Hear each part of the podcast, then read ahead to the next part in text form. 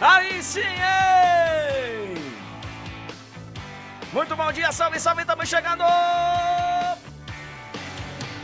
Pontualmente, 9 horas em Brasília!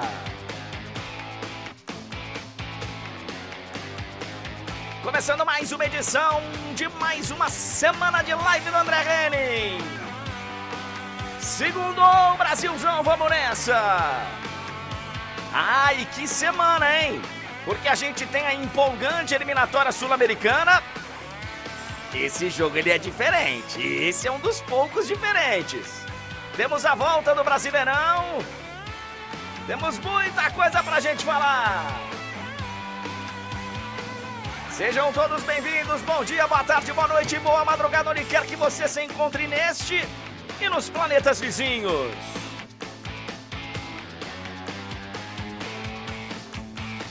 Banda! Vamos nessa! Depois de um feriadão, todo mundo voltando a trabalhar. A gente não parou, mas muita gente por aí parou. Vamos nessa!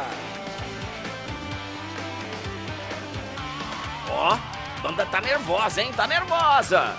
Brasil e Uruguai é o jogo. Daqui a pouquinho vamos ao vivo a Montevidéu conversar com o Rodrigo Fragoso, trazendo todos os detalhes do Brasil. Ziu, ziu, ziu, ziu. E olha aqui, banda! Vocês vão começar de novo? Porque poderemos e deveremos ter novidade na seleção brasileira, hein? É, três alterações? Pode rolar. Seleção do Uruguai tá treinando forte para pegar o Brasil. Lá os caras treinam de manhã, de tarde. É o treinador Bielsa lá, né? Vamos falar daqui a pouquinho também da seleção do Uruguai.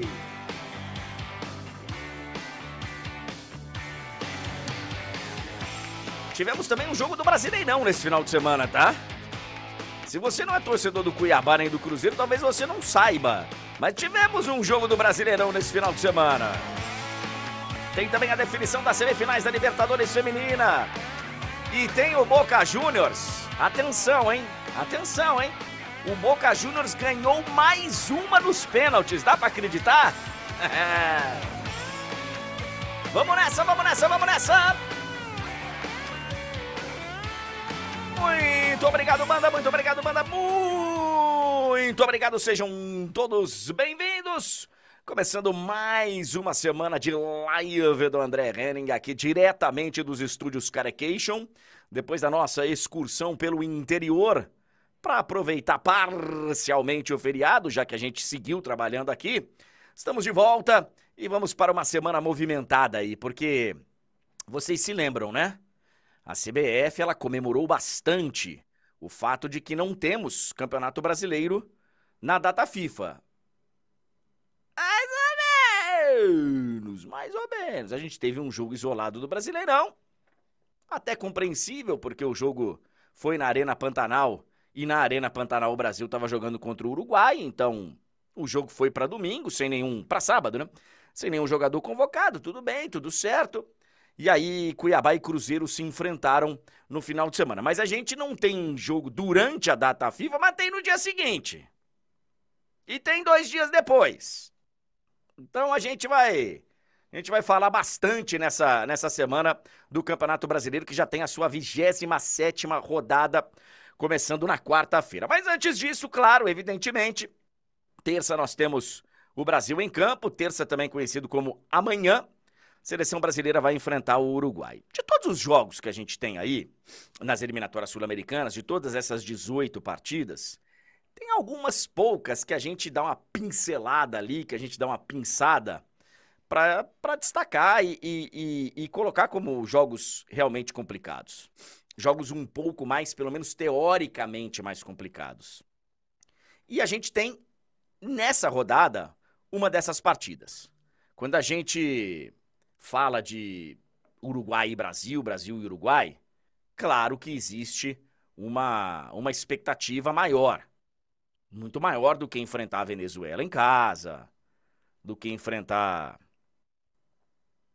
a grande maioria das outras seleções, né? Então, tirando aí Uruguai e Argentina, você vai dar uma. Vai ter época que vai ser o Equador, um adversário. Difícil todo mundo vai ser, né? Todo mundo vai ser, porque todo jogo hoje em dia você entra em campo ele é um jogo que, até pela, pelo nível de apresentação da seleção brasileira, os jogos acabam se tornando mais difíceis ainda. Nenhum jogo tá ganho de véspera, a gente já sabe disso, aquela história de que não tem mais bobo no, no futebol, ela é parcialmente verdadeira, ainda tem uns bobos por aí. Mas assim, cara, é. Ok. É, não dá para ganhar nada de véspera. Então, você pode considerar que tem jogos complicados. Esse é um deles. Esse é um deles. O Uruguai recebendo o Brasil lá no Centenário em Montevidéu e a seleção deverá ter modificações. Daqui a pouco a gente vai falar sobre isso. Daqui a pouco a gente vai falar direto lá de Montevidéu com o Rodrigo Fragoso. A seleção brasileira, ela vai enfrentar um time que é diferente. Pode até o jogo se tornar um jogo melhor para a seleção brasileira do que, por exemplo, foi contra a Venezuela. Não, e aí eu não estou falando só de atuação, tá? Não vou falar só de atuação, não, porque é, o Brasil jogou muito mal contra a Venezuela. Mas são propostas diferentes. A Venezuela vem para enfrentar o Brasil no Brasil, ela vai se fechar. Talvez lá o Uruguai saia um pouquinho. Vamos ver, vamos ver, vamos aguardar o Marcelo Bielsa. O treinador do lado de lá é um obcecado por futebol, é um cara que conhece muito futebol. Não é em todo lugar que dá certo o Bielsa, né? A gente já viu o Bielsa com passagens relâmpago aí, até de poucos dias sem chegar a entrar em campo para treinar o time. Então, assim, é, às vezes acontece de não encaixar. Mas o, o, Bielsa vem de um trabalho lá no Leeds que tá louco, o cara é ídolo lá, enfim. E o Bielsa é o técnico da seleção uruguaia, que tem nomes bem diferentes das outras seleções aí. Claro, vai ter na Argentina, vai ter. Vão ter nomes isolados. Mas veja, a gente vai enfrentar uma seleção do Uruguai que pode ser uma seleção com o Rocher no gol, todo mundo conhece, ele ainda é dúvida lá, mas a gente pode ter uma defesa com Cáceres, o Ronald Araújo, que é lá do Barcelona, o Piquerez, que inclusive é uma linha defensiva, né? Que inclusive pode perder espaço para o Oliveira, pode perder a titularidade para o Oliveira. A gente vai ter um meio-campo com o Ugarte e Valverde o Dela Cruz fazendo a ligação, ou até o Arrascaeta, que teve poucos minutos ainda com o Bielsa por estar tá vindo de contusão e tal. A gente pode ter o Canóbio de um lado, o Max Araújo, que joga no futebol mexicano, do outro, Darwin Nunes na frente. Então é um time diferente. Claro que é um início de trabalho lá do Bielsa, então não dá pra gente esperar o Uruguai da Copa do Mundo de 2010. Mas é um Uruguai que teoricamente, teoricamente, ele vai, ele vai ser um adversário mais complicado para a seleção brasileira, que, pelo menos a gente recebe as informações, deve ter alterações, daqui a pouco o Rodrigo vai confirmar para a gente ou não, deve ter alterações para enfrentar o Uruguai e não teria como ser diferente. Não teria. Não teria como ser diferente, porque a seleção brasileira fez na quinta-feira passada um dos piores jogos da sua história. Um dos piores jogos da sua história. O que a seleção brasileira fez quinta-feira, olha, vou te falar que se é em se é em uma Copa do Mundo contra uma seleção mais ou menos europeia, ou até mesmo sul-americana, que o Brasil pegou uma Venezuela que. Mas se o Brasil faz aquilo contra uma seleção mais ou menos aí de prateleira intermediária, o Brasil toma um pau, hein? E isso se deve muito por uma convocação questionável, que a gente pode debater vários nomes, por uma escalação questionável, tanto que agora vai ter que mexer. O nosso ataque, cara, o nosso ataque até agora tem sido um ataque de risos, né? Infelizmente. Aquele riso nervoso, aquele riso amarelo. Aliás, eu vi aí uma uma matéria dizendo que é a maior seca de camisas 9 da seleção brasileira em 13 anos. Em 13 anos. Um camisa 9 não marca pela seleção brasileira desde a Copa do Mundo, jogo das oitavas de final que o Richarlison marcou. De lá para cá, o camisa 9 da seleção brasileira não marca. E tivemos contra a Venezuela um ataque bem mal das pernas, né? Vini mal, Rodrigo mal, Neymar nem se fala, Richarlison daquele jeito. Então deveremos ter alterações na seleção brasileira para enfrentar o Uruguai amanhã. A gente vai falar bastante desse jogo, claro, hoje e amanhã e também na quarta-feira no pós-jogo. O Rodrigo Fragoso vem direto lá de Montevidéu, no Uruguai. Mas deixa eu fazer o convite aqui. Galera que tá na vermelhinha, já deixa o like aí, já deixa o like. Esqueci de começar segunda-feira pedindo like, então a hora é essa. Faça que nem eu tô fazendo agora, deixa o like, participe aqui com a gente também, você que tá na roxinha. Sejam todos bem-vindos, tá só começando a live do André Henning nessa segunda-feira, dia 16 de outubro.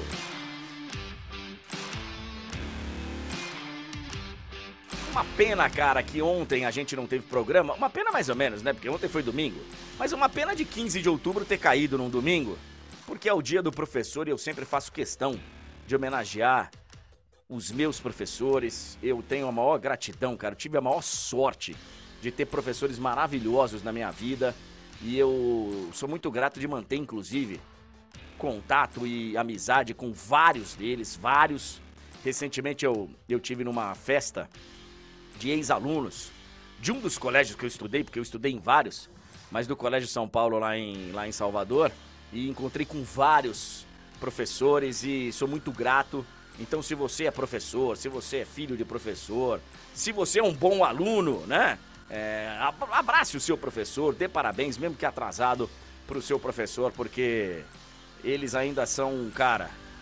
E ser professor no Brasil não é fácil, não, hein? Não é fácil, não.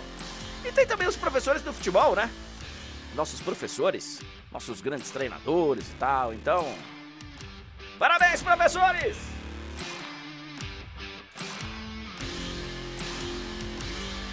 Muito bom dia, seu Túlio Ligeiro! Como é que estão as coisas, meu amigo? São 9 horas e 12 minutos. Como é que foi o seu final de semana? Como é que foi o seu feriado? Ontem, por exemplo, eu cheguei bem tarde, cara. Dormi pouco porque para fugir do trânsito, eu acabei saindo tarde do interior e cheguei tarde para poder não ficar naquele eu passo nervoso, velho. Eu, eu confesso para você, não é só o nervoso de ficar lá esse aí faz parte de você chegar e tá trânsito e você ouvir a sua musiquinha, ouvir o seu podcast. Eu, eu tô tranquilo com relação a isso, mas é aquele malandro que quer ser mais esperto que os outros que vem pelo acostamento. Aí é o cara que não sabe dirigir e acha que a faixa da esquerda é a faixa para estar tá ali transitando e, e não é a faixa de ultrapassagem. Tem três faixas. Aí você olha de longe, a faixa da esquerda tem uma fila de, de carro. É porque alguma coisa está errada, amigo. Alguma coisa está errada. Alguém está mais devagar do que deveria. Você deveria estar tá sempre nas faixas mais à direita, só utilizando a faixa da esquerda para ultrapassar. Mas aí tem sempre aquele espertão que usa acostamento e. Enfim, e é, é difícil. Então eu, eu prefiro não pegar trânsito para não passar nervoso. Bom dia, Túlio Ligeiro. Bom dia, André. Bom dia para todo mundo que nos acompanha. Tô contigo, cara. É horrível isso, cara. É, eu sempre que posso evito também. Inclusive, hoje consegui evitar, né? Porque segunda-feira é um dia que tem esse retorno da galera ainda que tá voltando do feriado. E aí eu consegui mudar aqui a minha agenda para não ter que ir presencial hoje e evitar também um trânsito ainda pior do que o normal na ponte Rio-Niterói, André. É, então, assim, tamo junto nessa. Acho que todo mundo, né? Ninguém, ninguém fala assim, ah, não, adoro, nossa, é legal. Mas, assim, é meio óbvio, mas é, uns mais, outros menos. Enfim. E aí, André, é... final de semana foi bom, cara. Foi bom, regado a churrasco, então sempre é um bom final de semana. É. Aqui, aqui não foi só você, não, André, que teve um churrasco aí, não, no final de semana dessa vez. Dessa vez eu também tive aqui um churrasquinho aqui com a minha família, foi coisa boa. Então, energias recarregadas para mais uma semana. Semana que promete, André. Vamos ter muito assunto para tratar. Brasileirão de volta, é, jogo um pouquinho mais importante com a seleção. Então, assim, uma semana bem legal aí para a gente falar bastante de futebol. E aí você estava falando da seleção, André. Cara, hum. é, eu acho que nesse momento o grande problema fica escancarado, que é o seguinte. Quando houve a, a convocação, a gente fez as nossas críticas, né? É, convocamos, é, criticamos algumas das opções que o Diniz fez. E aí agora, eu acho que o Diniz deve estar tá olhando assim e, e, e torcendo o nariz para ele mesmo. Porque precisando mudar, ele deve estar tá certamente arrependido de certas escolhas que ele fez, porque tivesse feito uma convocação melhor, ele poderia contornar melhor a, as dificuldades que o Brasil encontrou contra a Venezuela. É, e, e, assim, tem a parte do da convocação questionável, né? Você tem ali nomes bem questionáveis, especialmente no ataque, tá? Especialmente do meio para frente, a seleção brasileira. E aí o cara, é o que você disse, aí ele olha pro banco. Porque uma coisa, cara, é o que eu sempre falo. Você tem que levar jogador que esteja bem no momento, porque aí você olha pro banco. Vamos lá. Eu posso até ter colocado o Richardson como titular, tá? Eu posso até ter colocado o Richardson como titular. Faz problema nenhum. Mas aí, não, mas tudo bem. É escolha do treinador, ele tá lá para isso. Eu, não, eu nem teria convocado. A gente já falou sobre isso 20 vezes aqui, 30 vezes. Mas aí, você tá precisando, você olha pro banco, tá o Matheus Cunha. Se tivesse ali o Tiquinho. Martinelli tava machucado, não dava pra ser o Martinelli, não dava pra. É... Será que não dava, André? Por que, que, por que, que não, não foi conversado e, tipo assim, porque ele voltou a tempo, ele poderia. Ok, ok, teoricamente. ok.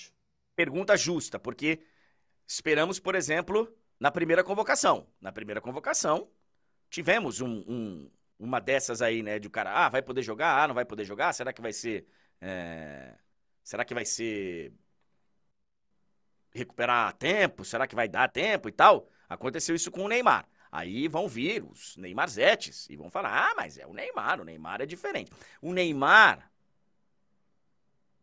não deveria nem ter sido convocado.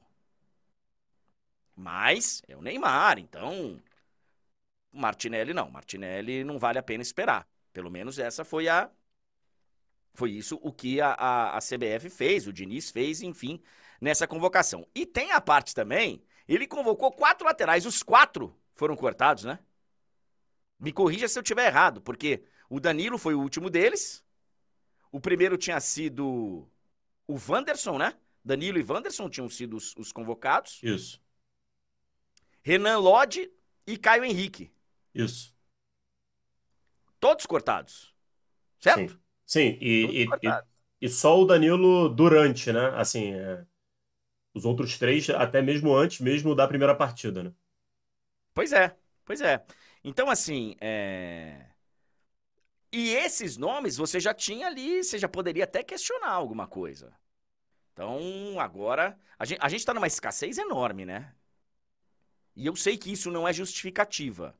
Porque tem seleção que também tem escassez e, e, que vai buscar peças e que vai. Então, assim, a gente teve que buscar um lateral direito que é reserva no seu time. O Emerson Royal, ele é reserva no Tottenham. Me corrijam aí, vocês são os caras que acompanham a incrível Premier League e que são os caras que entendem desses desses times todos aí do mundo. Então, cara, tem jogador que você olha e que você fala, pô, velho, esse cara não era pra estar tá convocado agora. Não era. E, e eu, eu sei que pô, qualquer coisa que você fale do Neymar, e daqui a pouco nós vamos falar uma outra, de uma história que, que foi divulgada aí, enfim, do Neymar lá em Cuiabá ainda, eu sei que tudo que você fala do Neymar é, é polêmico. Mas na bola, o Neymar não merecia nem ser convocado. Porque o Neymar tem no ano cinco jogos lá na Arábia. E nem lá ele tá fazendo a diferença, mas. Vai ser duro, cara. Nós vamos passar por um momento aí com o nosso principal jogador que vai ser duro, porque essa vai ser a avaliação. Ah, ele fez quantos jogos na Arábia? Ele fez o, o tal do nível de enfrentamento que os comentaristas adoram, a rapaziada dos números e do futebol moderno e que não pode lembrar de outros momentos. Vai ser problemático, cara. Então, assim, o, o Neymar não tem uma sequência decente há muito tempo. Há muito tempo. E eu sei que também vai ter gente, como já tem aqui, Imagina sem o Neymar. Cara, o Brasil, o único título, que, único título que teve recente aí com a seleção brasileira foi sem. Foi sem o Neymar. Ah, mas aí vamos falar de Olimpíada tal. Pô, Olimpíada, desculpa, não dá nem para levar em consideração. Então, cara, é. Ah, podemos até debater.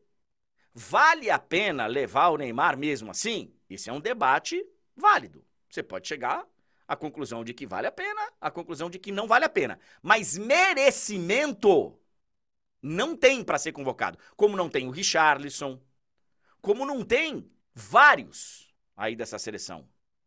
Vários. Vários. Então, assim, é, é complicado, cara. É complicado. Vamos. Aproveitando, vamos... André, já que você ah. levantou a bola, o que eu acho, tá? Eu acho que o Neymar, estando bem assim fisicamente, em condição de entrar em campo, a gente tem que convocar, mas ele não deveria ter cadeira cativa no time titular. Eu acho então... que, tipo assim, é, eu acho que é bom tê-lo como opção. No mínimo, entendeu? E aí, Sim. beleza, você chama e aí você faz a avaliação se ele merece ser titular ou não. Uma vez, então... uma vez bem fisicamente. Então, por exemplo, nesse momento que ele tá, que ele tá mal, aí você tem que ver se você usa ele ou não desde o início.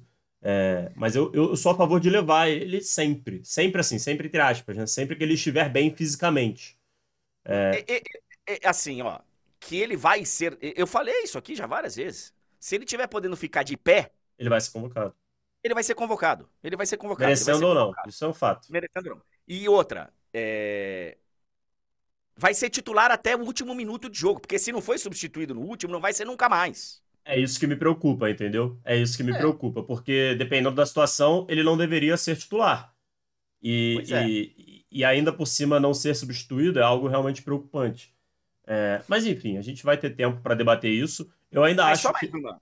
Só mais uma. Ah, você ainda acha que. Não, eu ainda acho que ele, pelo menos por enquanto, ele ainda deve ser titular. Vamos ver por quanto tempo. Então, vamos ver por quanto tempo ele, ele consegue manter essa, essa confiança aqui do meu lado. Porque assim, é, eu... É, eu acho que ainda, ainda, ainda é a melhor opção que nós temos. Eu acho que a gente, a, a, gente ainda tem mais chance com ele em campo do que sem ele em campo. Mas eu acho que eu... esses dias podem estar contados, André. Né, eu, eu acho que não estão contados. Eu acho que ele pode estar jogando no campeonato da Mauritânia. Não, não, não. Eu tô falando do ponto de vista. Estão contados do ponto de vista do que eu penso, entendeu? Tô falando ah, assim. Sim. É... Sim, sim é, mas eu acho que quem está lá não pensa dessa forma, ah. é, não pensou assim e não pensa assim. E tomara que quando chegue o Ancelotti, pense de uma forma diferente. Se é que ele vai vir mesmo, enfim. Porque assim, e não estou falando agora só do Neymar, estou falando de qualquer um que não esteja bem. De qualquer um que não esteja bem, seleção não é lugar para se recuperar. E eu sei que tem muita gente, inclusive aqui, que fala assim: mas sem o Neymar, o Brasil nunca vai ser hexa. Porque a gente foi campeão várias vezes, né, com ele. A gente foi várias vezes campeão com ele, né? Sem o Neymar a gente não vai ser campeão. Com a gente foi também, né? Então, cara, é, chegou a hora da gente começar. Pode acontecer de amanhã, daqui a 36 horas, ele entrar em campo e arrebentar contra o Uruguai. Pode acontecer porque ele sabe jogar bola. Mas na hora que você olha para ele hoje, você vê um atleta de alto nível, de alto desempenho, em forma para ser o camisa 10 da seleção brasileira? Se você consegue enxergar isso, parabéns. Eu não consigo. Nesse momento. Não consigo. Não consigo. Não consigo. É, você separou alguns outros mas... assuntos aí pra gente, né? Lembrando que a gente vai falar com o Fragoso. Né? É, mas é isso, André. É, só pra reforçar, eu ainda acho, porque teve gente que ficou meio confuso assim. Eu ainda acho que ele tem que ser. Eu ainda acho que ele tem que ser titular. E eu ainda acho que ele pode, ele pode estar, assim, em forma e ser o nosso principal jogador. Eu acho, acho que isso ainda é possível. Eu, eu sei que você pensa eu, dessa forma. Mas eu, tô, acho... mas eu tô contigo, André. Eu acho que hoje ele tá bem longe do ideal. Mas ainda acho que o nosso melhor caminho passa por ele. Não como a principal figura, mas como uma das. E eu, e eu vejo muitas comparações também, é, e que são justas, tá? Pelo desempenho. Tipo assim, pô, é, o Neymar tá sendo cobrado de um jeito, o Vini de outro, o Rodrigo de outro. Primeiro porque assim, o Neymar chama isso para ele. O nome Neymar já chama isso, essa cobrança. Ele, as, as declarações dele, as atitudes dele, ajudam. É... Mas é justo. É justo que a cobrança seja feita com outros caras. Só que na hora que você olha outros caras, são atuações ruins. Evidentemente, não dá pra, não dá para salvar ninguém, praticamente, do jogo contra o Uruguai. Só que são caras que estão se apresentando e que estão jogando bem nos seus clubes, que estão em forma, que estão, sabe, fazendo escolhas de nível de enfrentamento para na hora de chegar na seleção chegarem bem. Jogar bem ou mal faz parte. Agora, sério que vocês colocam na mesma prateleira quem tá chegando em forma, quem tá chegando com vindo da Champions, vindo do que quem tá vindo sem uma sequência de jogos? Não sei, cara. Eu assim, é, eu acho que eu acho que a gente tem que debater. É um assunto que é tipo é, é tipo política hoje. É tipo um monte de coisa hoje que você não consegue conversar sem o radicalismo. Existe radicalismo pra cacete de um lado, existe pra caramba do outro. E eu acho que a gente tem que sim, e, e, e enquanto a gente não se permitir ter o debate, nós estamos ferrados, cara. Enquanto a gente. Porque hoje o que acontece é o seguinte, Túlio, só pra gente poder aguardar aí o, o Fragoso. Hoje o que acontece na seleção brasileira é o seguinte: Brasil vai jogar contra quem? Vamos lá. Data FIFA de março. Eu estou aqui te afirmando. Se o Neymar estiver de pé, ele vai ser o camisa 10 da seleção e ele não vai ser substituído. Será que tem que ser assim mesmo? É só isso. Ou será que a gente tem que ver como vai estar o Neymar em março?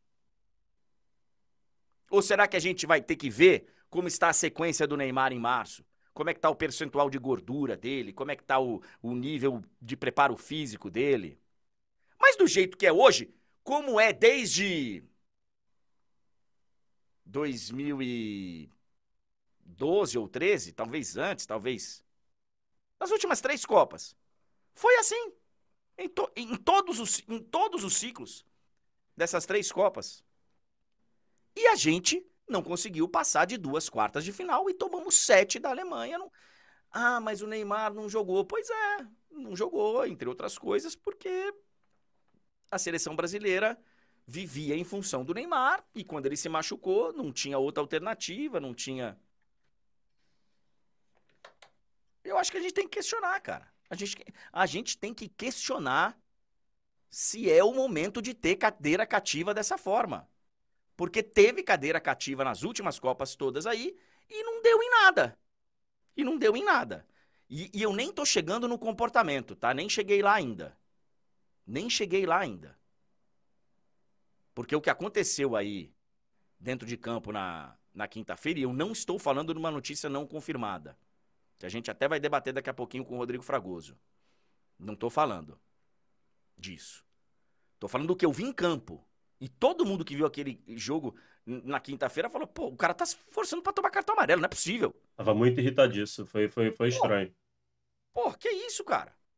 Agora, isso é reflexo, Túlio, de você não estar tá num momento ruim, de você não estar tá fisicamente bem, de você não estar. Tá... Porque se você tá ali, ou apanhando, ou a coisa não tá dando certo, mas você tá voando, cara, você, você sabe, ele é diferente, cara.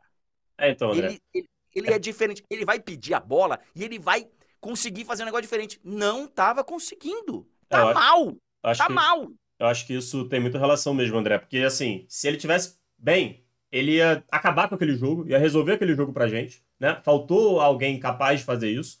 O Vini não conseguiu, o Rodrigo não conseguiu, o Richarlison muito menos. É, tava todo mundo mal. Só que o Neymar, ele era o único dele daqueles ali que talvez não estivesse capaz de, de resolver por uma questão física, né? O, o Rodrigo, o Vini, não era questão física. Eles realmente jogaram mal e, e, e, ponto. O Neymar, ele talvez tenha realmente ficado muito irritado por isso, porque é aquela coisa. Caraca, eu posso resolver isso aqui, mas eu não tô conseguindo. Por quê? Porque eu não tô na ponta dos cascos. E, e, e realmente isso faz diferença. Eu acho que o Neymar sentiu isso na pele. Espero que ele reflita sobre isso e, e trabalhe para voltar a estar dessa maneira, né?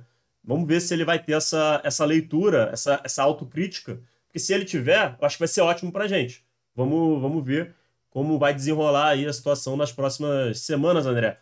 E aí vamos dar aquela passada rápida. Vamos, deixa eu só, deixa eu só, só, só antes de você. O Neymar, se ele não tomou o cartão que ele tanto quis tomar, pelo que a gente viu, contra a seleção da Venezuela, agora é mais complicado ainda, tá? Porque os próximos jogos do Brasil que ele pode cumprir suspensão são Colômbia fora e Argentina em casa. Tá? Colômbia fora e Argentina em casa. Então, é... e aí, aí fica mais feio ainda, né? Porque essa era uma sequência, essa é uma sequência que se você for olhar, talvez seja a sequência mais delicadinha aí que o Brasil vai ter por um bom tempo. Porque não é, não é fácil você jogar. A contra a Colômbia vai ser em Barranquilha, pelo que eu tô vendo. Então, menos mal. Vai ser em Barranquilha, não vai ser na altitude. Mas Uruguai fora, Colômbia fora e depois a Argentina campeã do mundo. Então, e... vamos ver, vamos ver. E André, só para fechar aqui, que eu tô, eu tô rindo aqui, porque eu tô vendo que tem gente chamando de Neymar Zete. Cara, desculpa. Eu só torço pro melhor para a seleção. Eu acredito que o melhor para a seleção é que o seu principal jogador esteja bem. Não tô defendendo o Neymar, tô torcendo por ele. E aí, ó, o que, que, vai acontecer? Não, não, você tô falando, André. É porque, assim, é... eu realmente gosto muito do futebol do Neymar. Ponto. Futebol do Neymar. Eu só torço para que isso volte a nos ajudar. Enfim. É, aí você faz a leitura que você quiser. Se quiser me chamar de Neymar, é, fica à vontade, não tem problema. É... Eu, eu, prefiro, eu prefiro. Não, calma, eu prefiro ser Neymar Zete, ser rotulado dessa maneira, do que ser rotulado como hater, entendeu? Prefiro, prefiro. Calma, calma. Você, calma, você, calma, calma. você, você não vai chegar. Uh, uh, desse jeito você não vai chegar no meu estágio, que é ser chamado dos dois. é. Eu, eu, sou é chamado é verdade, dos dois. É verdade. sou chamado de Neymarzete e de hater. A galera não, ainda não conseguiu nem definir o que, que eu sou. Eu sou o cara que critica quando eu acho que eu tenho que criticar aquilo. Mas enfim. Vamos, vamos passar rapidinho aí pelas outras manchetes para a gente poder ir com o Fragoso e aí depois a gente volta para falar um pouquinho mais desses assuntos aí. É, o Diniz promove mudanças na seleção, o Fragoso vai poder falar sobre isso já já, daqui a pouco, daqui a um minuto. É, vamos falar dessa história de ter uma super partida para começar o Brasileirão, ideia aí que a CBF estuda, né? Algumas notícias surgiram aí nos últimos dias. Vamos falar desse Cuiabá 0, Cruzeiro 0, André. É, e também de outro 0 a 0 que tivemos, 0 0 que tivemos. Enfim, como é que é o plural de 0 a 0 Não sei. Me falhou aqui agora. É, Enfim, é... É, na Série B também, porque vamos passar pela Série B. Falaremos também do primeiro jogo da, da final da Série C, que também foi 0 a 0 Foi um final de semana de muito 0 a 0 na, na, no futebol brasileiro, André. Eliminatórias da Euro em reta final. É, algumas seleções em situação preocupante, outras já com classificação garantida. E vamos falar também da Libertadores Feminina, André, que já tem a sua semifinal é, definida. É, poderemos ter final brasileira na Libertadores Feminina. Boa, vamos falar mais de seleção brasileira então. 9 horas e 33 minutos.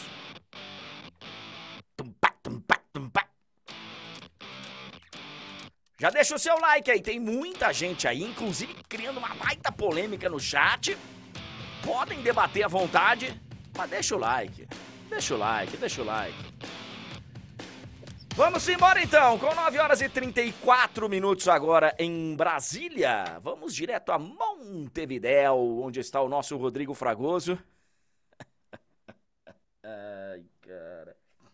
O Brasil escolheu jogar num lugar de 40 graus à sombra para depois ir jogar com temperatura. Bom dia, Rodrigo Fragoso. Que horas são? Onde você está e qual a temperatura por aí, meu garoto? Fala, André, tudo bem? Um abraço para você. Olha só, vou olhar a temperatura certinha para você nesse momento, tá? Deixa eu pegar aqui, ó. Vamos ah, dar uma olhada na temperatura. Aí você vira a tela. graus. Cada vez que você mexe aí, vira a tela. É, mas tudo bem. Voltou agora não? Voltou. 16 graus, é isso? Ah, 16 graus. 16 graus agora. E uma curiosidade, até conversava com o Caio Cruz aqui, nosso cinegrafista, produtor, enfim, que manda tudo aqui, e ele, ele bateu um papo comigo agora no carro, falando, cara, você reparou um detalhe curioso? Eu falei, qual?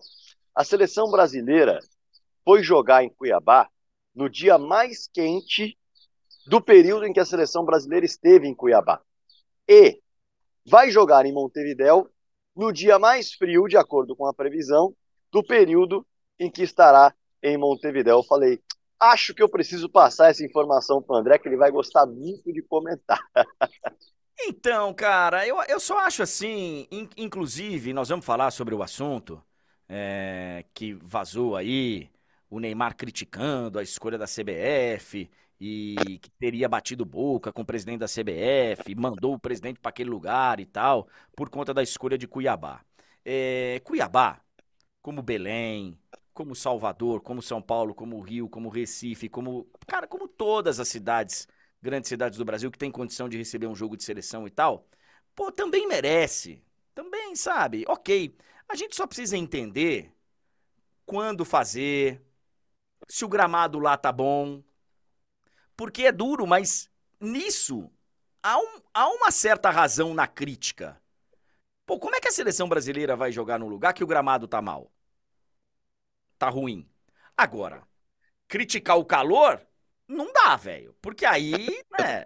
Aí, aí realmente é demais. E agora pode ser que critique o frio também, não sei.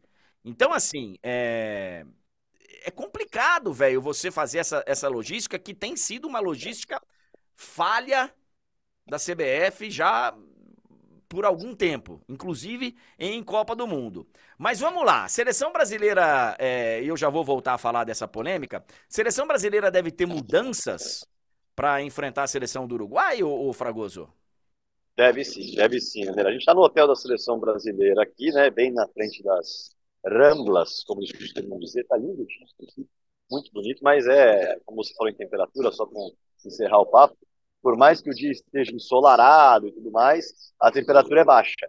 Então é aquele dia em que você vai ver o sol aqui atrás, vai que fragoso está fazendo de casaco, porque está 16 graus. Mas o dia está muito bonito aqui em Montevidéu. Em cima das mudanças, André, vamos lá. Uh, a seleção brasileira não conta já com o Danilo. Vamos colocar a última partida como referência. Né? O Danilo foi cortado, é, e com isso o Emerson Royal pintou aqui. Muita gente começou a debater a perspectiva do Emerson Royal ser titular no lugar do Ian Couto, que foi quem entrou no lugar do Danilo na partida contra a Venezuela, mas isso não vai acontecer. O Ian, que foi convocado antes do Emerson, de fato, pela indicação no treino de ontem, será o titular na lateral direita. Em relação a outras mudanças, aí por opção, tá? Aí por opção. O Richarlison vai ao banco de reservas, segundo o que pudemos ver no treinamento de ontem, e o Gabriel Jesus assume a vaga de titular no ataque da seleção brasileira. E a outra mudança aparece na lateral esquerda, com o Carlos Augusto pintando na vaga do Guilherme Arana. Então, três mudanças em relação à equipe que enfrentou a Venezuela empatou pelo placar de 1 a 1, passando rapidamente o time para a galera que nos acompanha e não lembra da escalação. Ederson, Ian Couto, Marquinhos, Gabriel Magalhães e Carlos Augusto, Casemiro e Bruno Guimarães, Rodrigo Neymar, Vini Júnior e Gabriel Jesus. Detalhe importante de se recordar: o Nino foi o sexto corte da seleção nessa data FIFA. Atenção, sexto corte por lesão nessa data FIFA. O Adrielson chegou ontem em Montevideo, já veio direto para o estádio campeão del Sigo e fez a primeira atividade com a seleção do técnico Fernando Diniz. André. É, tem a convocação questionável, e tem também um azar aí do treinador que perde, e eu já estava falando sobre isso mais cedo, perdeu, por exemplo, os quatro laterais que ele tinha convocado. É, quem, quem foi chamado já chegou, o Fragoso, porque, por exemplo, ele chamou o Emerson Royal lá da Europa, que nem joga no, no Tottenham praticamente, que é reserva lá no Tottenham. É, deu tempo dele, dele chegar, o Emerson Royal? Sim, sim, sim. Treinou normalmente. Ele chegou é, pela manhã, né? Chegou ontem pela manhã, já participou da primeira atividade, agora já participou da segunda. Treinou já duas vezes. O Adrielson, sim, é que treinou somente uma vez, treinou apenas um. É, e o Casemiro completamente recuperado, né? Porque chegamos a cogitar aí, no pós-jogo contra, o, contra a Venezuela lá em Cuiabá, que o Casemiro seria problema para o jogo. Então ele está 100%, né? 100%, não treinou ontem, é bem verdade. Uh, anteontem, perdão, não treinou anteontem, é bem verdade, e aí pintou uma preocupação maior. Só que mesmo anteontem, a galera da CBF que bateu um papo com a gente no treino falou: ó, não chega a preocupar, não, tá? É mais uma questão preventiva por conta das dores, mas amanhã ele deve estar tá aí. Dito e feito, ontem o Casemiro treinou normalmente no estádio campeão del Siglo. É, é. Interessante interessante, porque então não sei se ele tá 100% não, viu? Se o cara não treinou no... Enfim, é, vai o Casemiro aí pro, pro jogo, deve ir, pelo menos, o Casemiro para a partida contra o Uruguai. O, o... Fragoso, duas notícias surgiram aqui no pós-jogo contra a seleção da Venezuela lá na Arena Pantanal. Uma delas, até tem gente aqui no chat falando, pô, você não vai falar e tal do que aconteceu. Pô, eu vou falar de coisas que supostamente aconteceram quando elas vêm de fontes mais ou menos confiáveis, né? Eu não sei se teve uma festa depois do jogo da seleção brasileira lá. Acho, inclusive, que, assim, eu, eu sei que tem gente burra no mundo. Eu sei que tem gente. Mas eu não sei se chegaria nesse ponto dos caras fazerem uma festa é, pós-jogo contra a Venezuela lá. Duvidar das coisas que acontecem no mundo, eu não duvido. Mas, assim, as fontes que foram. vieram das páginas de influencers aí. Pode ter acontecido? Pode ter acontecido, mas eu não vou ficar aqui. Esse aqui não é um programa de fofoca. É... Desde que tenha um pouquinho de, né, de confiabilidade na fonte. Então, cara, eu, eu, eu vou lamentar, eu vou lamentar muito, viu, Fragoso, se eles fizeram isso, porque não é só sinal de que temos jogadores que não estão nem aí com a hora do Brasil, mas temos também um grupo de jogadores burros, né, se eles fizeram isso. Enfim. Olha, tem um detalhe dentro dessa história também, né? A, a seleção brasileira, no momento em que deixa o estádio centenário, ela tem de maneira oficial folga até as três da tarde do dia seguinte. Então, uh, o, o que foi colocado como programação foi o seguinte: deixou o estádio de Cuiabá, deixou a Arena Pantanal, você está de folga até as três da tarde do dia seguinte. O que você, jogador da seleção, precisa fazer é me dar o tchau, obrigado, valeu, tô indo embora aqui da Arena Pantanal, e me dar um oi, tô por aqui às três da tarde da sexta-feira. No máximo às três da tarde. Dentro desse período, eu não quero saber que você vai fazer da sua vida. Em resumo, é, é, essa foi a programação da seleção brasileira. Então, se houve festa ou não, uh, aí é um ponto a se, a se uh, entender. Mas o fato é que eles estavam de folga. Tá? tá. Eles estavam de folga, três da tarde se apresentavam para viajar a Montevidéu, para chegar a Montevidéu, jantar, dormir, para no dia seguinte, às quatro e meia da tarde, treinar novamente. E eu acho essa é uma decisão completamente equivocada da CBF, da comissão técnica, seja lá de quem que organiza isso. Eu imagino que seja o Diniz. Eu acho completamente equivocado. Completamente. Seleção brasileira se reúne por, sei lá, 10 dias, né? A seleção brasileira se juntou na segunda e vai todo mundo embora na terça depois do jogo. Não, desculpa, velho, não tem que ter folga. Tem que ter um despertar livre no dia seguinte do jogo? Ok. A seleção do Uruguai chegou sábado em Montevidéu, eu estava lendo aqui no El País, e você sabe disso porque você está aí. Seleção do Uruguai chegou na, no sábado, vindo lá da Colômbia, de um empate por 2 a 2 Domingo, 9 da manhã, estava treinando. Domingo, 9 da manhã, estava treinando. Então não custa. É por isso que eu digo, o cara quando vai para a Copa do Mundo, vai para a seleção brasileira, é evidente que ele quer ganhar. Mas e o sacrifício? O que está sendo feito de diferente para você estar tá numa condição melhor? Ah, fogo, o cara pode fazer o que ele quiser até três da tarde. Então, assim, velho, eu, eu acho uma decisão equivocada da CBF. Equivocada. Dito isso, me parece muita burrice você fazer uma festa que vai te debilitar, que, que sabe, num período tão curto assim, que a recuperação não vai ser tão tranquila. E me parece também muita burrice você fazer uma festa. Velho, se a festa não pode entrar celular, já é uma festa diferente, né? A gente sabe. É, então, assim, me parece muita burrice. Se os caras continuam fazendo isso, cara, sinto muito. É, eu realmente. Eu, eu. Sei lá, dá vontade de dar folga só pra ver até onde vai. Fala, ó, você pode fazer o que você quiser.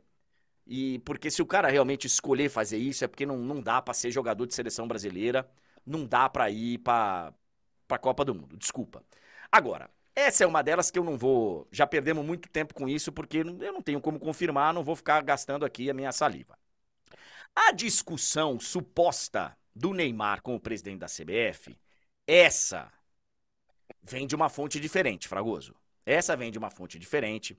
Essa vem do José Carlos Araújo, o garotinho, que rodou o mundo com a seleção brasileira durante muito tempo, inclusive na época que eu era repórter setorista da seleção brasileira.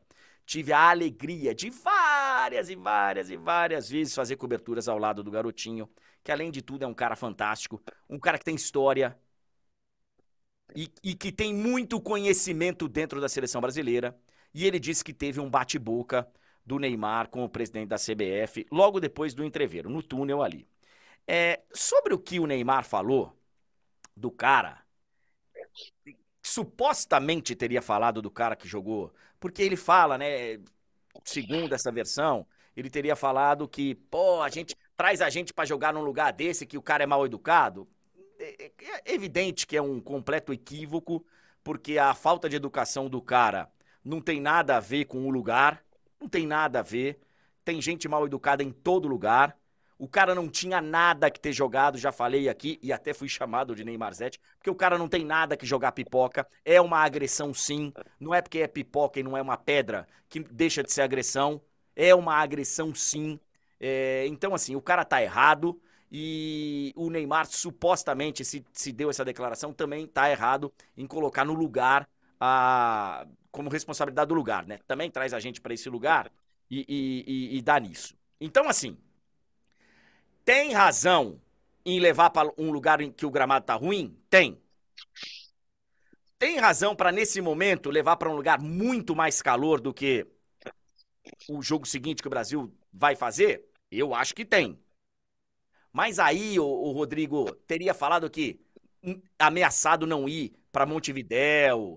E aí você passa a ver o comportamento dele dentro do campo, você passa a falar, cara, será que não é verdade mesmo? Porque ele estava fazendo de tudo para não ir para Montevidéu para tomar o terceiro cartão, pelo que a gente estava vendo. Então, assim, não dá para a gente confirmar, mas é uma notícia que vem de uma fonte diferente e que demonstra um nervosismo e um momento muito delicado para o Neymar na seleção.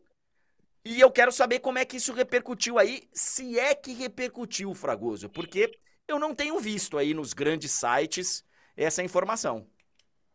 Pois é, André. É, em relação a, a tudo que você relatou, não chegou a repercutir aqui, uh, nem mesmo nos jornais uruguaios, por exemplo. Uh, o foco aqui das coberturas está, de fato, no Bielsa, inclusive, porque a equipe não tem conseguido, de acordo com as expectativas dos uruguaios, atingir a performance que se imaginava. O próprio Bielsa, em entrevistas coletivas, tem comentado que está faltando um detalhe aqui, está faltando um detalhe ali, nós vamos continuar sendo propositivos, enfim.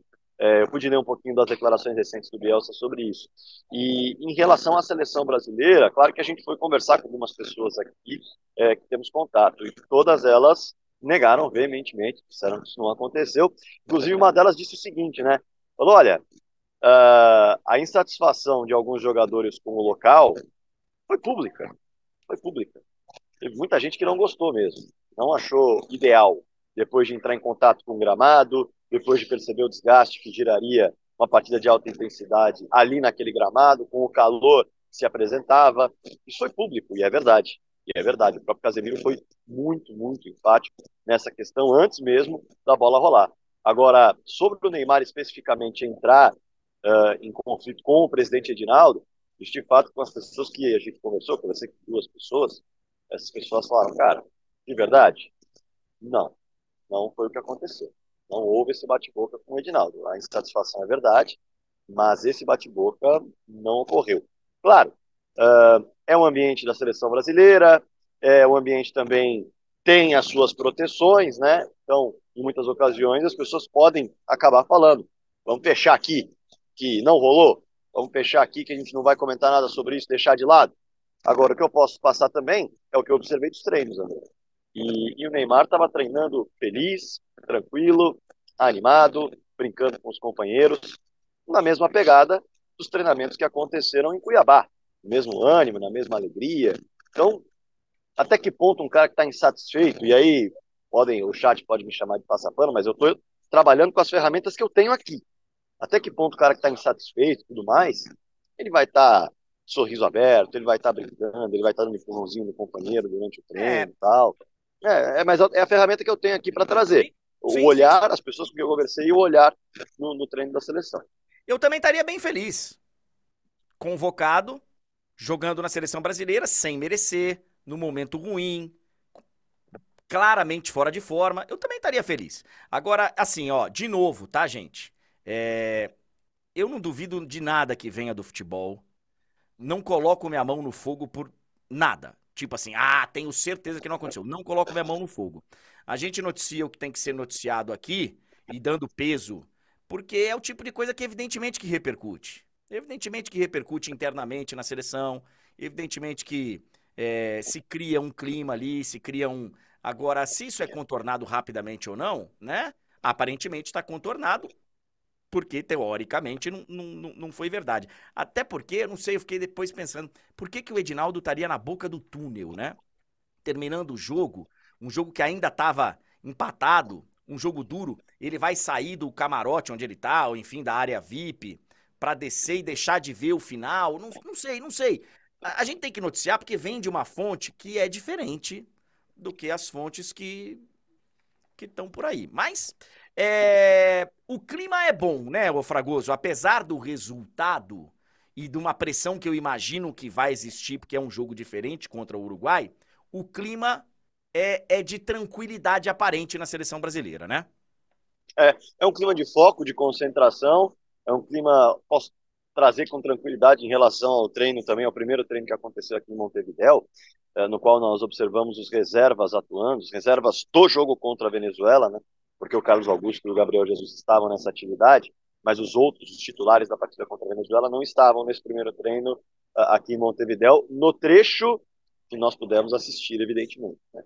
E, e, deu para perceber o Diniz fazendo uma atividade em campo reduzido com todos os atletas numa intensidade muito alta, em corridas muito fortes, acelerando, o Diniz gritando, os próprios jogadores gritando uns com os outros, e ao final da atividade uh, se cumprimentando, satisfeitos com o que aconteceu ali, com o treinamento. Então, é um clima, claro, legal, é um clima de tranquilidade, não é um clima de tensão, de rostos fechados, mas se dá para comentar um detalhe diferente, André, uh, o primeiro treino lá em Cuiabá, quando nós vimos a parte aberta, e aí a parte aberta foi a parte final, era um clima de muita alegria, porque entraram 6 mil crianças ali.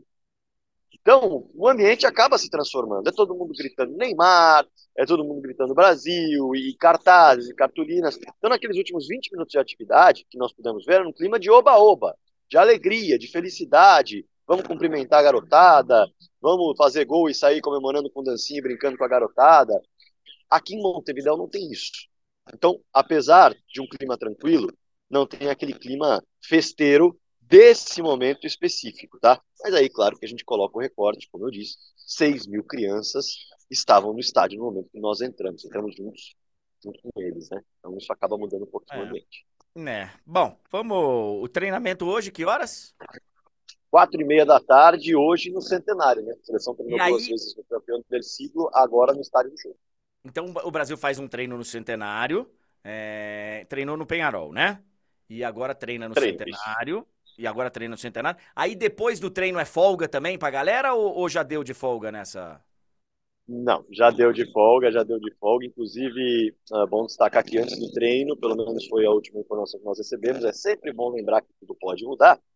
Uh, vai, é, vai, ter uma entrevista coletiva do Casemiro novamente. E após a atividade, o Fernando Diniz vai conversar com a gente. Então, antes do treino, Casemiro. Treino, depois, Fernando Diniz. Essa é a programação da seleção brasileira na véspera da partida contra o Uruguai aqui em Montevideo.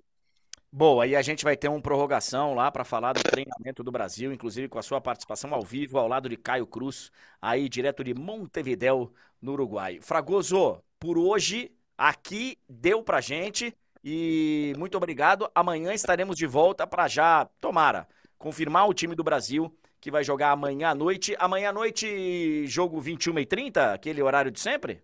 21. Tá. Então amanhã a novela é reduzida, né? Amanhã. É, é, é amanhã, amanhã a novela é reduzida. É... Obrigado, ô Fragoso. Grande abraço para você. Você que é o nosso é, valet, né? Você tá sempre aí perto dos ônibus, fazendo uma boquinha aí de valet. Se precisar é. estacionar o ônibus aí, você ajuda a gente, tá bom? Inclusive, se precisar também, dá para carregar o carro elétrico também, que é nosso tripé é, do, do, do, programa. É, é, dá para carregar o carro elétrico do valet. Faixa né? correspondente assim. Valeu, Fragoso. Grande abraço, bom trabalho para você aí. Valeu, Fragoso. Beijo. Valeu. Rodrigo Fragoso ao vivo, direto, da gente, direto com a gente lá de Montevidéu, no Uruguai. É... Assim, cara, é engraçado, né? Porque repercute mesmo, não tem jeito. Eu já falei isso 200 vezes aqui. O próprio Neymar falou isso. Quando ele saiu da entrevista, quando ele sai do, do doping, né? Porque ele, ele é escolhido pro doping lá no jogo de Cuiabá. Ele demora para chegar, o Fragoso contou isso pra gente. Ficam ali os jornalistas esperando e ele vai dar uma declaração. Ele fala sobre a contusão, a confusão que aconteceu lá com o balde de pipoca e o cara que jogou pipoca nele, enfim, que ele estava realmente muito nervoso. E uma das coisas que ele fala é: pô, mas é que toda hora vocês querem que eu fale, e também aí vocês sentem saudade de mim, querem que eu fale, porque realmente, porque dá clique. Tudo que o Neymar fala dá mais clique do que o que a maioria dos outros falam. Então, assim, é, é, isso, isso, isso realmente acontece. Agora, uma das coisas também que o Neymar falou foi o seguinte: ah, vocês me tratam muito mal. Cara, eu, o que eu vejo de notícia do Neymar na imprensa hoje são coisas criadas pelo próprio Neymar. Tirando essa notícia que veio que é uma notícia que não é confirmada, mas veio de uma fonte, e uma fonte é algo que é usado desde sempre no jornalismo, ainda mais quando é de fonte, sabe, que você olha e fala, pô, isso aqui é diferente. Tirando essas notícias, o que é noticiado do Neymar é o que ele cria. Então, ele pode ficar chateado, né? Ele pode ficar chateado. Aí é um direito dele. Direito dele ficar chateado. Que a traição dele é noticiada, sendo que é público, aí tem comentário, aí tem comentário da. Vira um barraqueiro e a imprensa que criou? Aí é criação da imprensa? Sei lá, eu fico. Às vezes eu fico na dúvida, viu, com, com essa turma que não entende qual é o, a função da imprensa. Evidente que tem imprensa boa e que tem imprensa ruim. Evidente. Mas quando o Neymar decide ir jogar na Arábia e as pessoas comentam isso, que ele tá, sabe, saindo da Europa para ir jogar no futebol da Arábia, a imprensa tá inventando?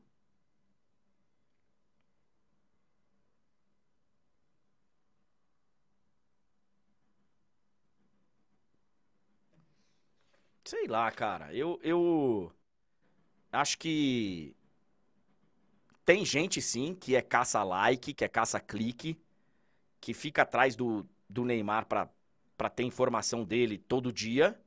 Tem, tem.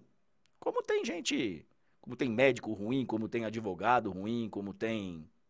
Mas tem também as escolhas que o Neymar faz e a maneira como ele resolveu tocar a vida dele, que é direito dele. Agora, ele quer ser o melhor do mundo, ele quer ser o líder de uma geração, ele quer ser o camisa 10 da seleção brasileira que entra para a história, já entrou com o um número de gols. Ele quer ser tudo isso sem ter visibilidade, sem ter os olhos e as câmeras voltadas para ele?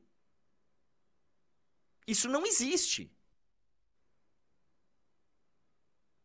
Isso não existe.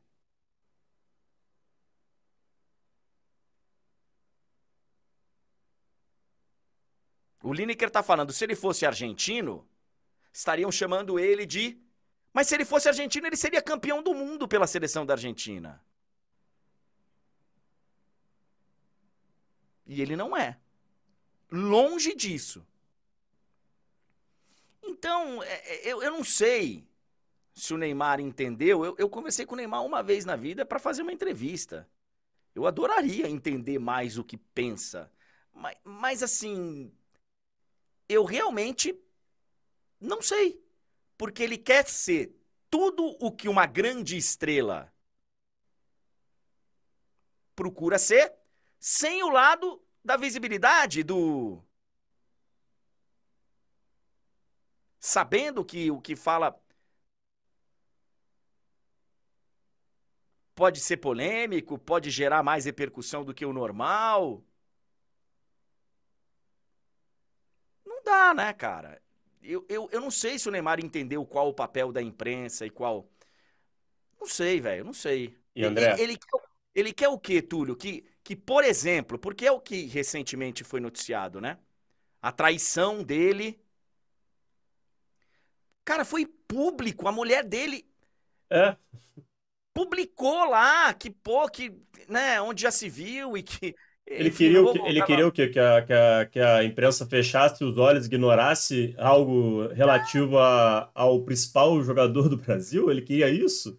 Ele... Pois é. brincadeira se ele é. queria isso, né? Ele tá de brincadeira. André. Isso acontece com o Cristiano, isso acontece com todo mundo que tá em evidência, com todo mundo que. E, e não só no futebol. Isso e até com... com. Acontece com. André, até com personagens muito menos relevantes do que ele. Qualquer, qualquer jogador minimamente relevante, se fizer o que ele fez, vai virar notícia. É uma realidade, cara. É, você não pode querer só a parte boa das coisas. Infelizmente é assim na vida, é assim no mundo, cara. Se ele, e aí se ele é quer... complicado, porque tem gente que, que. Tem um grupo de defensores dele, tem. E aí você vai ver nos comentários dessa mesma situação que nós estamos falando. É, menino Ney, você realmente é perseguido pela imprensa. Gente da imprensa falando isso. É, André, não dá para você ter só as coisas boas da vida em, em, em, certas situações. É assim, se ele quer ser isso tudo aí que você estava falando, se ele quer ser o principal nome da seleção, se ele quer ser campeão, se ele quer ser um dos melhores do mundo, isso vai trazer holofotes para ele e, consequentemente, a vida dele vai estar é, ainda mais em evidência. E aí, o que ele faz dentro e fora de campo, isso é uma realidade, não tem como ele mudar isso. E tem também a parte do sacrifício que você sempre faz questão de lembrar não adianta ele, teoricamente, querer todas essas coisas e não agir para tal. Que claramente é, ele não está agindo. Então, assim, é fácil falar. É fácil chegar e falar assim: ah, não, eu quero isso, eu quero aquilo. Mas você faz por onde? Pois é. Então, é, é por isso que eu falo, cara. É, eu acho engraçado que tem essa diferença de mentalidade. O cara, quando chega na seleção brasileira, ele quer ganhar. Eu não tenho dúvida disso. Eu não tenho dúvida disso. Vamos comparar com uma geração recente de e um momento recente do vôlei masculino? O cara também chegava querendo ganhar. E a diferença de atitude? E a diferença de sacrifício? De... A seleção brasileira de vôlei, isso é notório, cara. O Bernardinho pegava conexão em voo na Europa para dar treino no estacionamento do aeroporto para dar treino na academia do aeroporto. Deixando o cara ali sempre, sabe? Diferente de zona de conforto total. E a seleção brasileira é o contrário de futebol. É o contrário. É, não, tem que estar tá todo mundo feliz, tem que estar tá tudo. Eu sempre falo, o ambiente de trabalho tem que ser bom. Não pode ser um ambiente de, né, tóxico. Mas Pô, cara, eu, eu tenho dificuldade, velho, de entender como que uma seleção brasileira de futebol, que se reúne de vez em quando para jogar duas partidas, termina um jogo e o cara tem folga até sabendo que hoje o processo de recuperação do jogador é importantíssimo. Que o cara fazer tudo aquilo que se faz de banheira gelada tem. E o André? Cristiano, o Cristiano tem esses equipamentos na casa dele, Túlio. E, e André, eu acho que assim, o lance da folga eu acho que você pode dar uma folga. Só que não tão longa assim. Não precisa ser assim. Você pode chegar para os caras e falar: ó, seguinte, todo mundo tá liberado para jantar com quem quiser. É...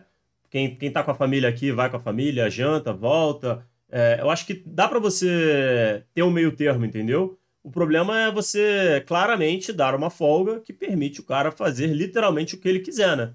É... E, Além do que, será, será que precisa mesmo para 10 dias? Uma não, folga? Não. Será que não a é folga um que eu tô falando, André, é tipo assim, é, pô, beleza, depois do jogo, não vamos almoçar, não vamos jantar todo mundo junto. Pô, quem, quem tá com família aí pode jantar, quem quiser ir para um restaurante diferente entre vocês pode ir, enfim. Pô, vocês têm o jantar livre aí. Beleza. Porra, maneiro. Acho que dá uma aliviada ali para quem quer para quem quer fazer um negócio diferente, quer, quer respirar outros ares por um breve momento. Mas quando você bota pro cara se representar às três horas da tarde, pô, dá tempo do cara fazer muita coisa, André. Assim, eu até entendo que ninguém ali é criança, né? Teoricamente, teoricamente, todo mundo deveria ter a consciência de que está na seleção, deve estar tá focado e que não vai enfiar o pé na jaca. Só que a gente sabe como é que as coisas funcionam. Você vai dar margem para isso acontecer? É complicado, né? É complicado. É, cara, eu realmente tenho dificuldade, sabendo de tudo que a gente sabe hoje, de recuperação de jogador e tal. Seria lindo, Túlio. Eu já vi é, alguns. Eu adoro, cara, ver documentário de, de, de futebol e de. né? É, os caras do, do beisebol, é engraçado, né? É, é, claro, é outro esporte. Mas eu vi um, um documentário outro dia sobre a temporada dos caras. Pô, especialmente os pitchers, né? Que Sim. arremessam a cada, a cada. Os que começam o jogo. Pô, chega na cidade, o cara vai jantar com família que não vê faz tempo, o cara vai ter. Cada um sabe da sua responsabilidade, cada um. Mas a gente não tem uma geração, um grupo de jogadores chama lá do que quiser. Esses caras que estão aí, eles não estão prontos para ter esse tipo de liberdade, cara. É, é, chato falar isso, porque, porque fica parecendo que a gente é o ser humano perfeito e que a gente. Não é isso. Mas numa Copa, cara, ou no momento de reunião de seleção, ou no momento. Pô, não dá. A gente tem um grupo aí, cara, que nós temos jogador preso, nós temos jogador condenado, fugido, nós temos nós temos um, uma, uma, uma galera que se acha acima do bem e do mal, que acha legal e normal. É, não só traição, mas, sabe, tratar as pessoas do jeito que, que muitas vezes são tratadas, é, é tudo normal. Normal porque eu tenho 20 milhões de seguidores e dane-se o resto. E infelizmente não é assim. A gente tá precisando bastante, por isso que eu fiquei com esperança, cara, do Diniz na seleção brasileira. Fiquei com o Tite também, achei que fosse ser o cara, não rolou tenho com o Diniz, porque o Diniz tem essa relação, né, de ser um cara que ser não um pai, vai, que isso é, é mas de ser um cara de orientar, de, de ter um, de criar uma conexão, um vínculo com o jogador.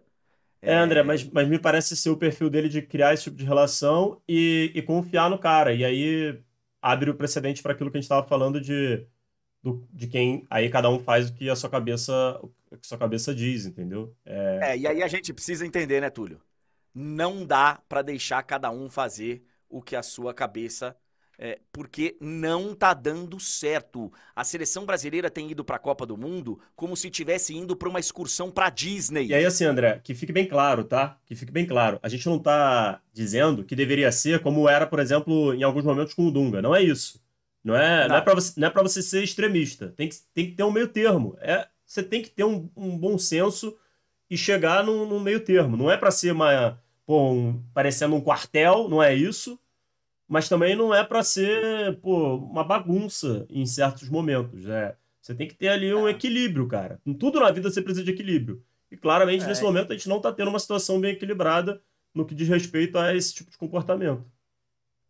Pois é, cara, eu, eu fico preocupado, assim, a gente poderia ficar falando sobre isso aqui um tempão, mas eu fico preocupado porque a gente não vê uma mudança, cara, de, de, de mentalidade. A gente não vê, sabe, uma mudança de. É, eu, eu já falei aqui, é evidente que a tática é importante, evidente que a, a tática vai favorecer a individualidade, é, vai ajudar para que o cara desperte individualmente e jogue bola. É, é evidente tudo isso. Mas existe algo que não está acontecendo na nossa seleção há algum tempo, que é a atitude, o sacrifício, Aí o cara fala, comprometimento. Comprometimento é uma palavra que é, é, é difícil, porque uma vez que o cara tá lá, comprometimento muita gente entende, como, pô, o cara vai lá, o cara treina, o cara. Mas não é só isso. É um algo a mais para você chegar no momento de, sabe, dos jogos grandes, da Copa do Mundo e chegar com uma mentalidade diferente. É. E a gente a gente não tem isso, cara. A gente não tem isso. A gente tira a nossa, o nosso nível de concentração, ele escapa de uma maneira, sabe? Aí chega na Copa do Mundo, não.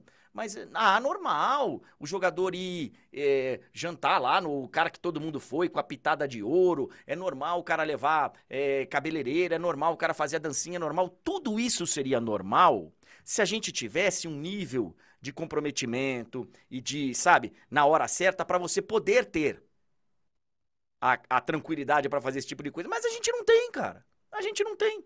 A gente passa, sabe? Chega na Copa como se estivesse indo pra Disney. Pra Disney. E aí quer ganhar. Não vai ser assim. Ah, mas o outro fez e ganhou. É, porque o nível de concentração do outro, porque, sabe, o, o, a maneira como o outro foi educado, a maneira como o outro não passaram a mão na cabeça, a outra. A maneira é diferente. No Brasil, a gente tá falando de uma, de uma forma que é, cada um tem que fazer o que tem que tem que estar tá bem com a família, tem que folgar e tem e eu não sei se tá dando certo. Eu tenho a sensação que tá cada vez mais a galera fala, né, que o Brasil, pô, não, o Brasil bateu na trave, bateu na trave, bateu na trave. Gente, eu vou perguntar para vocês aqui, vocês podem me responder e você vai ser o primeiro, Túlio. O primeiro. O Brasil considerado de 2000 e vamos de 2002, vai, de 6 para cá. Cada Copa teve a sua peculiaridade. Mas vamos lá. Pega as últimas Copas. Pega essa. Tem uma geração. Tem alguns que jogaram 14, vários que jogaram 18 e 22. Vários. É a mesma base. O Brasil está ficando cada vez mais perto ou cada vez mais longe de ser campeão mundial? Com o que a gente vem fazendo, o Brasil está cada vez mais próximo de ser campeão do mundo. É tipo assim: Tamo indo pra Copa. Pô, cara, tá batendo na trave. Pô, não foi essa. Pô, velho, caraca, era né. Ou tá cada vez mais. Cara, agora a gente já perdeu o jogo na fase de grupos. Agora a gente já tá. O que, que você acha? Pode ser honesto, não precisa. Porque você já imagina qual seja a minha resposta, né? Mas. Eh, você acha que o Brasil tá mais próximo ou mais longe de ser campeão do mundo? Eu acho que tá no mesmo, no mesmo patamar, só que, tipo assim, cada vez mais a, a decepção é maior, entendeu? Eu acho que, assim, a nossa chance, no final das contas, ela segue sendo muito parecida. Só que eu acho que o nosso que tombo acha... tá sendo cada vez pior. Eu acho, assim, que o Brasil, por uma, por uma série de questões, hoje, ele tem quase a mesma chance que ele tem que ele tinha há três anos da última Copa. Só que tá. a diferença é a sensação é justamente essa que você tem, de que a gente está cada vez mais longe porque cada vez a gente passa uma vergonha maior. Cada vez não porque teve 14 que é fora da curva, mas assim, a sensação é justamente essa, que a gente está cada vez mais longe. Eu acho que a gente está estagnado, entendeu, André? Eu acho que a gente está estagnado. Não acho que a gente esteja ficando mais longe. Só que a é. sensação é que a gente está se afastando. A sensação é essa. Tá... Vou, vou, tentar fazer uma comparação com você, uma analogia. É, pode ser que o Brasil esteja ali fazendo é, o que ele fez sempre. Tá? Esteja ali. Hoje, eu acho que o Brasil deve ser sétimo, oitavo na fila para ser campeão do mundo. Imagina, fazendo uma. Eu acho que a França tem chance de ser campeão do mundo antes do Brasil, de novo. Eu acho que a Inglaterra pode ser campeã antes do Brasil. Eu acho que a Argentina pode ser campeã de novo antes do Brasil, se bem que agora não vai ter o Messi. Enfim, acho que eu vou colocar aqui um número sétimo, vai. O Brasil pode o Brasil pode estar tá tendo o seu mesmo nível de desempenho, seu mesmo nível, só que tem seleções passando, cara. Em 2006, quando a gente chega para a Copa do Mundo, pô, não dava para olhar para a Croácia podendo ser campeã do mundo, para a própria Inglaterra. Aí em 2010 já chegam outras seleções. Aí em 14 chegam outros eu acho que cada vez mais as outras seleções evoluem e o Brasil tá ali fazendo o. Então, eh, sei lá, cara, eu acho, de novo, de novo, eu vou bater nessa tecla sempre. A mentalidade está completamente equivocada. É um nível de protecionismo, um nível de paternalismo, um jeito, sabe, um, uma maneira de. A gente tem que fazer o que os jogadores. É, para os jogadores estarem confortáveis. E eu acho que é justamente o contrário. Tem que deixar o jogador num nível ali beirando o desconforto mesmo, fora da zona de conforto, fazendo com que o jogador esteja sempre. E hoje, cara, a gente sabe, o, sabe, a gente já sabe quem vai ser convocado, né? A grande maioria. A gente já sabe que tem figurinhas ali que não saem da seleção hora nenhuma. A gente já sabe que vai ser assim, e que vai se apresentar vai ter a folga, e que vai ser. Quem esteve. Aí tem alguém falando aqui, Croácia, kkkk. Quem esteve mais próximo de ser campeão nas últimas Copas? O Brasil ou a Croácia? Croácia. Quem esteve mais próximo de ser campeão nas últimas Copas? O Brasil ou a Bélgica? O Brasil ou a Inglaterra?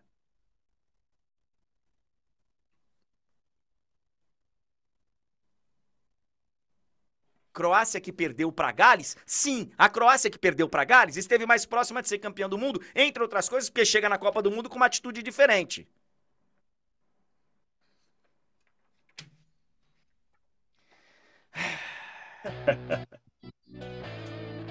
calma, calma. É, é. Vamos passar nos outros assuntos aí, Túlio, porque hoje a gente. Ave Maria, só se falou nisso sábado à noite, hein?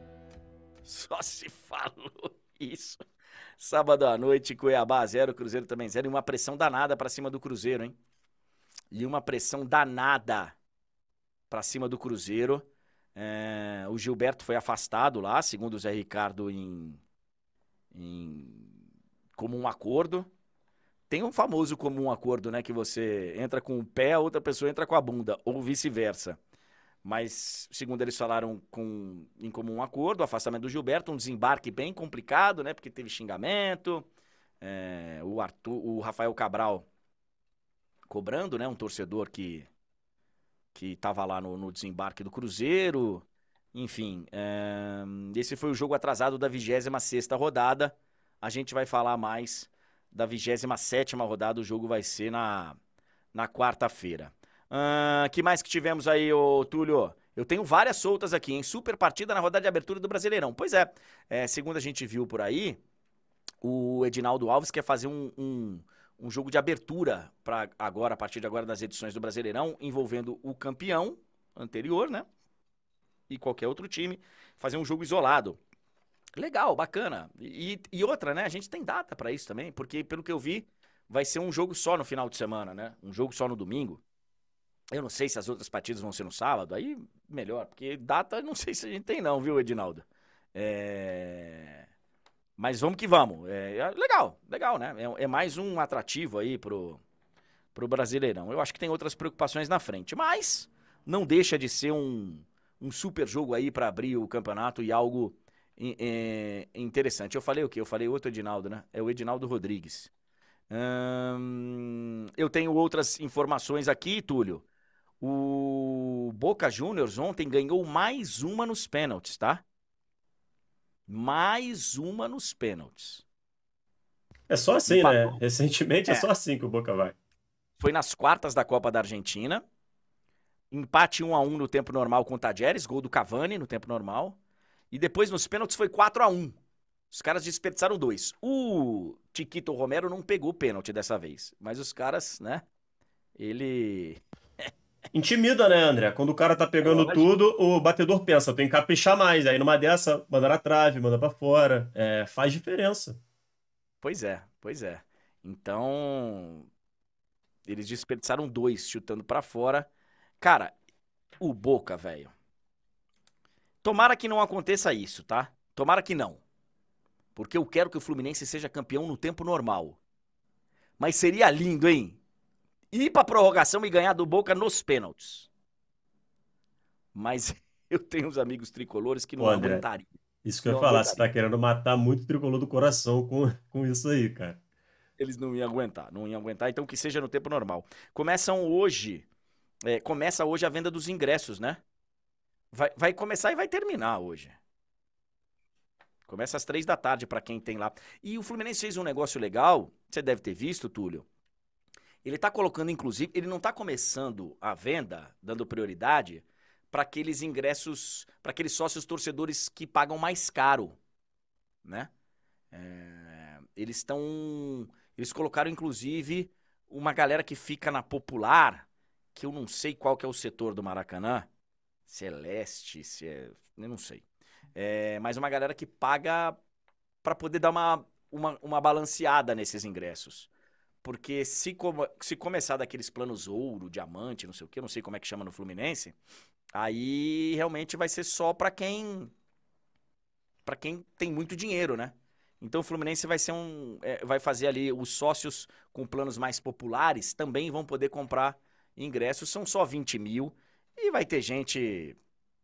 Vai ter mais de um milhão de pedidos de ingresso, né? É, nesse, nesse tipo de situação, André, eu sou favorável. É claro que nem todo clube consegue fazer isso, pode fazer isso, tem que ver o que está previsto lá nos planos, né? Mas é, eu acho muito legal quando o clube consegue priorizar quem vai sempre. Ter tipo um esquema de pontos, tipo assim, ó, toda vez que você, você sócio, toda vez que você vai num jogo, você soma X pontos. E aí, pô, é, quem tem pelo menos tantos pontos é, vai comprar primeiro, porque é o torcedor que tá sempre lá e tudo mais. É, eu acho legal quando isso é possível de ser feito. É, entendeu? Priorizar não só quem tem um plano melhor ou pior, mas o cara que tava lá assistindo Fluminense e Bangu, entendeu? O cara que tá lá Sim. todo jogo. É, eu acho legal, eu acho legal esse tipo de atitude. É, mas vamos ver como é que vai ser. Certamente, infelizmente, né, para a torcida do Fluminense, tem muito torcedor que vai ficar sem ingresso, não tem como. É, não tem como.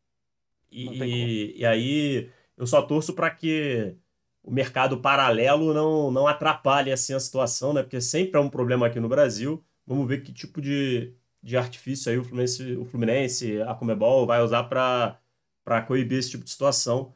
É, mas é legal assim o, o que você relatou. É, e, e, tem que ter uma parte ali também.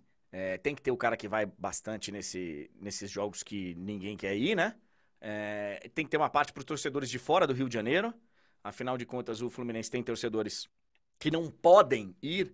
E eu também preciso pensar no meu amigo Fred Caldeira, que vem da Inglaterra para poder ver esse jogo. E que nem o Fred tem vários outros, né? E realmente, tomara que consigam coibir a, a venda no mercado paralelo. O, Fre ah. Fred, o Fred vai conseguir, André. O Fred vai conseguir. Não sei se o Fred vai conseguir num outro setor, patrocinador, não sei como é que vai ser, mas o Fred vai conseguir. Eu tenho, tenho, tenho fé que o nosso Fred Caldeira estará no Maracanã. Inclusive, é... ele, ele, tinha me falado que se ele conseguisse comprar, se pudesse comprar para outro amigo, que ele, me, ele compraria para mim, para eu poder ir ao jogo também. Mas já vi que vai ser só um por. Só vai ser um por pessoa. Então não.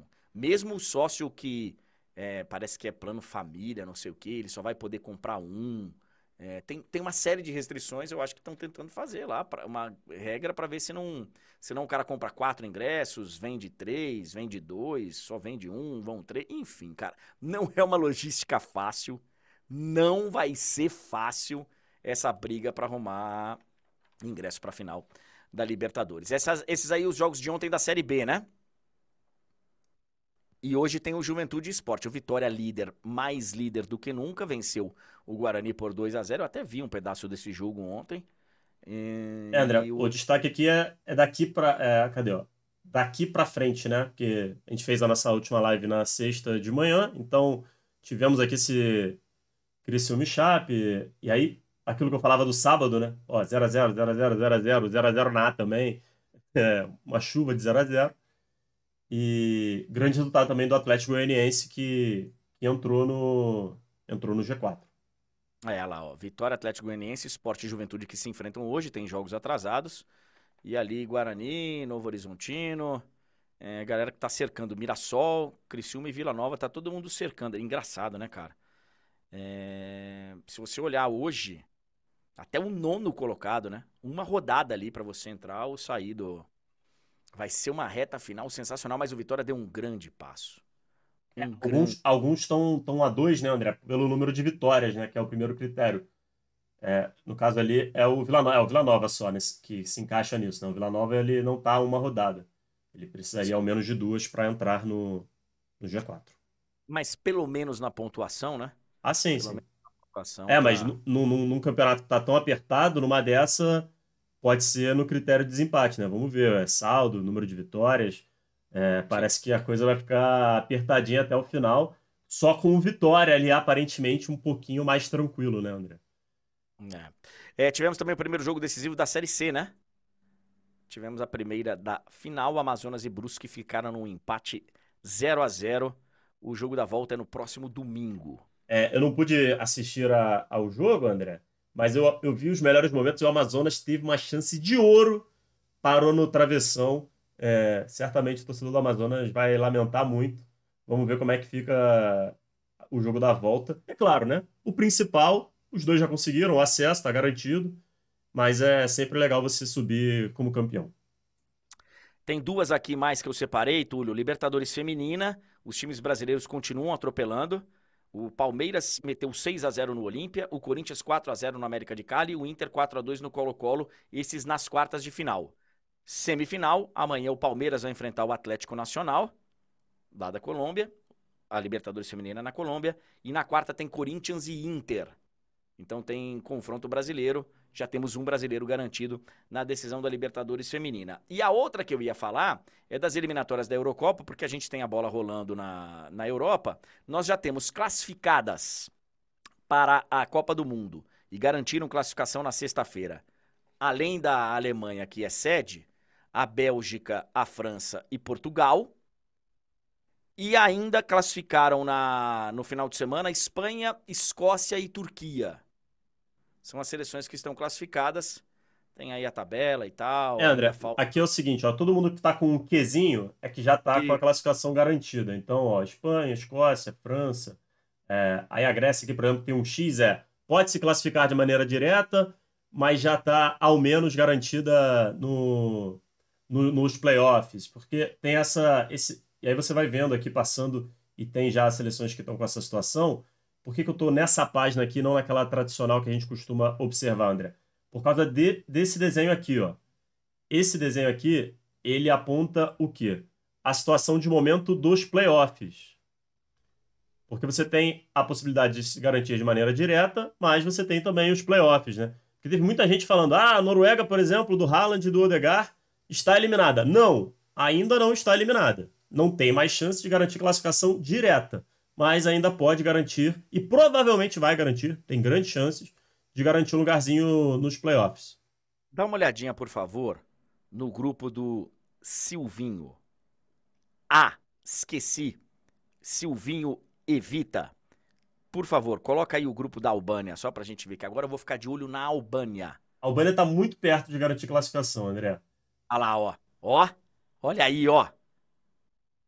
Coloca, é, aperta ali o, o, grupo E pra gente ver o grupo E.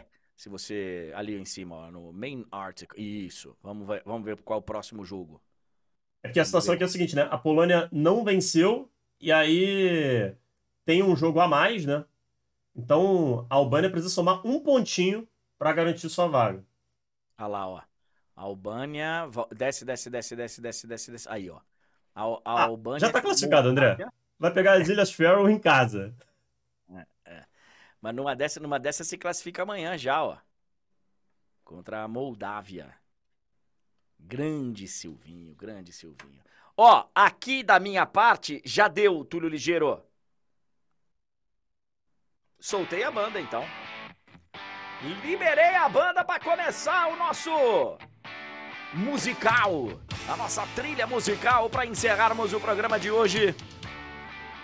Daqui a pouquinho tem o de placa, daqui a um minuto e meio tem o de placa. E hoje ainda tem prorrogação com o treino do Brasil.